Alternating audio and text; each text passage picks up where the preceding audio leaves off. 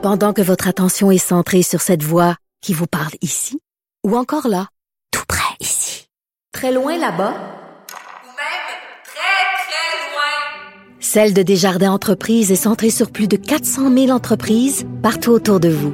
Depuis plus de 120 ans, nos équipes dédiées accompagnent les entrepreneurs d'ici à chaque étape pour qu'ils puissent rester centrés sur ce qui compte, la croissance de leur entreprise.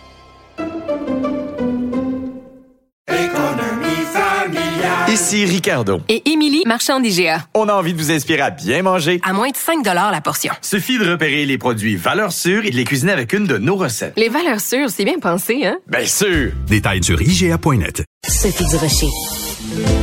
Culture, tendance et société. Steve Fortin. Bon, on savait que prononcer le mot en haine, c'était dangereux pour la carrière de quelqu'un, mais là, euh, Steve, tu nous apprends que même juste dire, éventuellement, à un moment donné, un jour, je vais peut-être prononcer le mot en haine, ça peut être dangereux aussi. Explication, s'il te plaît. Ah oui, écoute, euh, j'ai reçu ça de la part de deux anciens profs, euh, deux, deux anciens de mes professeurs à l'Université d'Ottawa. Euh, et euh, donc, euh, on a une petite discussion euh, sur Facebook en privé, là, dans le, le- le Messenger. Puis, il y a quelqu'un qui m'envoie l'article.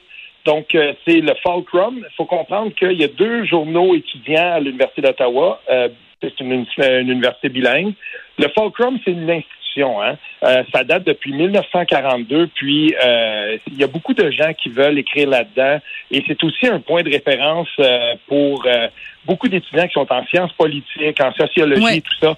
Ils sont très forts là-dedans. Donc, euh, rétropédalons. Le 20 septembre dernier, c'est le début de l'audience euh, administrative entre Verouch- euh, Verouchka Lieutenant Duval et l'Université d'Ottawa. Ouais. Le syndicat de, Veru- de, de Verouchka Lieutenant Duval, c'est le professeur, on se souvient, le mot en haine. Donc, ça commence. Le même jour, le journal de Fulcrum reçoit un courriel. Ce courriel-là n'est pas anonyme et c'est important.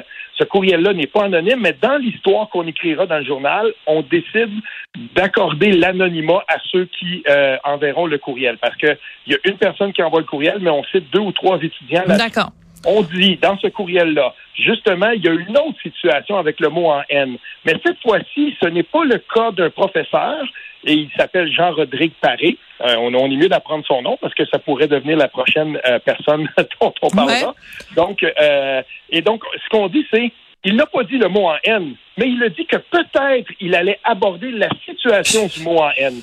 Et juste le fait qu'il ait mentionné ça, donc dans le courriel que, que cet étudiant-là, il cite quelques-uns de ses collègues, euh, dont euh, un ou deux seraient euh, racisés. Donc on dit ça a jeté sur la classe euh, Un une froid. espèce de, de climat glacial. Ouais. Et là, on dit, ben voilà, euh, on sait que dans ce cours-là, on va parler de ça. Puis il y, a des, il y a des étudiants qui se sont levés, qui ont quitté le cours. Ouais. Et nous voilà donc dans l'engrenage. Mais cette fois-ci, on n'a pas prononcé le mot.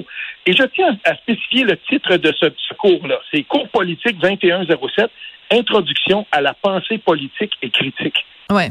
Alors, on se lève et on quitte.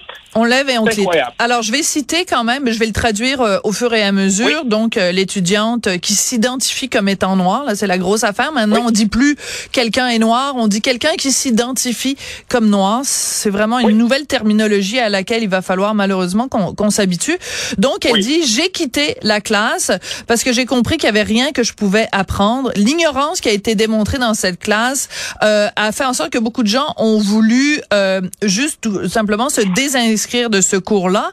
Et moi, j'ai quitté parce que je ne veux pas être dans un environnement d'enseignement qui est activement hostile aux gens noirs.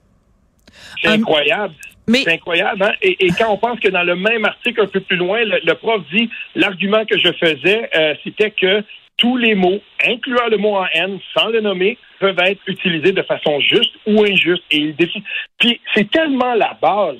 Et là, euh, ce que j'ai vu aussi, c'est que je suis et, et- et je suis plusieurs euh, professeurs de l'université d'Ottawa depuis euh, 2019.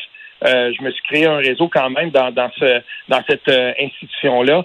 Puis, pour la première fois, j'ai vu des gens, enfin, des professeurs anglophones qui disent c'est assez. Ce type Ça de va trop loin. Et ces étudiants-là n'ont pas leur place à l'université. ben Et oui, là, ça, ça commence à changer la donne parce que on est dans un cours de sciences politiques où on va parler de la pensée politique et du développement d'un argumentaire en cette matière. Et on ne veut même plus entendre l'enseignement du prof. Maintenant, on décide par caution, par une espèce de supériorité morale.